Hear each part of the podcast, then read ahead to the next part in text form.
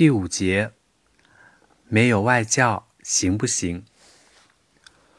综上所述，我所主张的口语习得方法，不过是把自己想说的先写下来，然后不断练、不断改而已。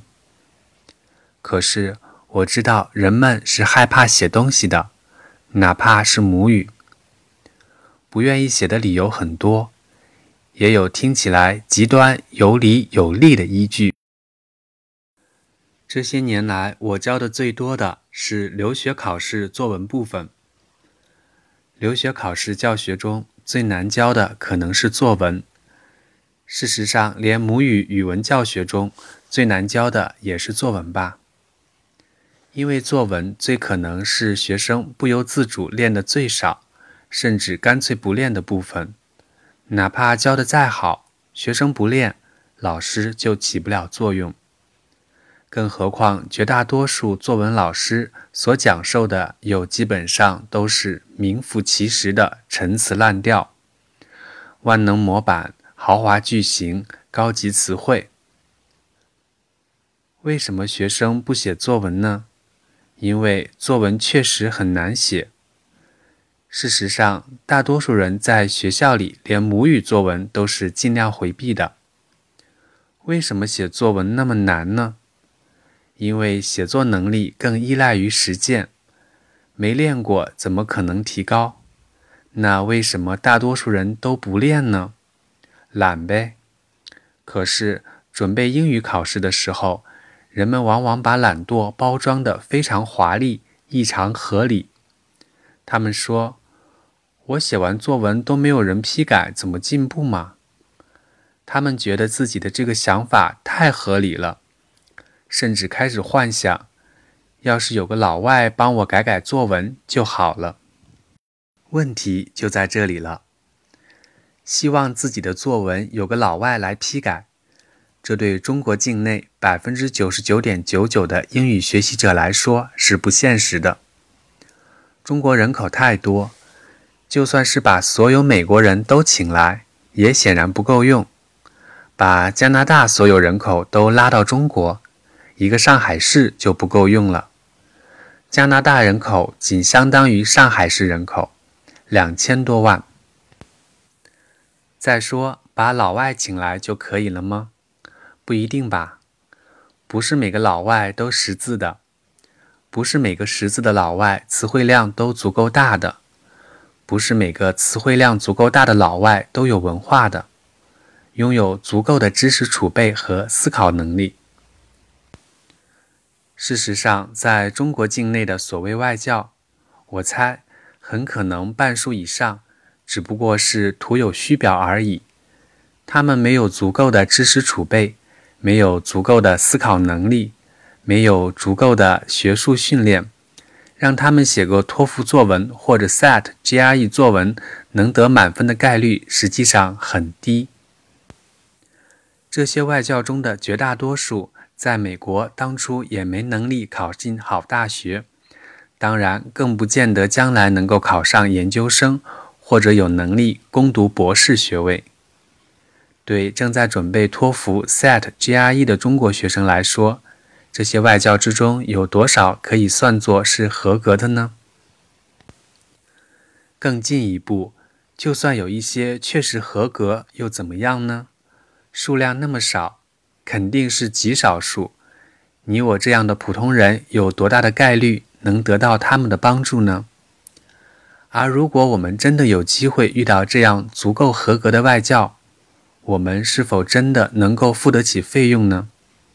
让这样的人免费干活，是不是太过分了？就算我们遇到了，且又支付得起费用，我们自己当时的水平是否足以配得上那么昂贵而又珍贵的帮助呢？但是还有更为严重的问题：批改真的有用吗？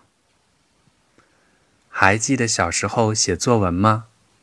你现在回头认真想想，你真的觉得那些年里低年级语文老师为你所做的批改，对你的写作能力锤炼有什么无比重要、不可替代的作用吗？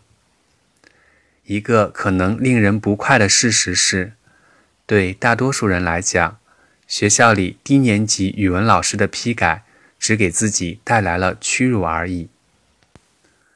那你的作文能力是怎么提高的？如果你真的有作文能力的话，我并非有意贬低所有低年级语文老师，我只是在说事儿。绝大多数最终拥有良好写作能力的人，基本上都是靠自己多读、多写、多改、多练、多观察、多思考、多讨论、多积累。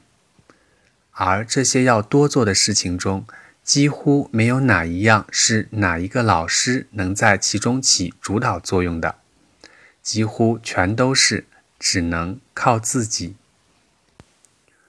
这也解释了为什么总有人奇怪，都是人，咋就差异那么大呢？有什么好奇怪的？有些人一辈子什么都多做，有些人一辈子什么都做的不多，甚至干脆不做。现在回头一看，就知道很多人不练英文作文的原因，本质上来讲。只不过是因为他们不切实际的幻想没有得到满足而已。只因不切实际的幻想不能得到满足，实际上是必然得不到满足，就放弃原本靠自己就行的机会。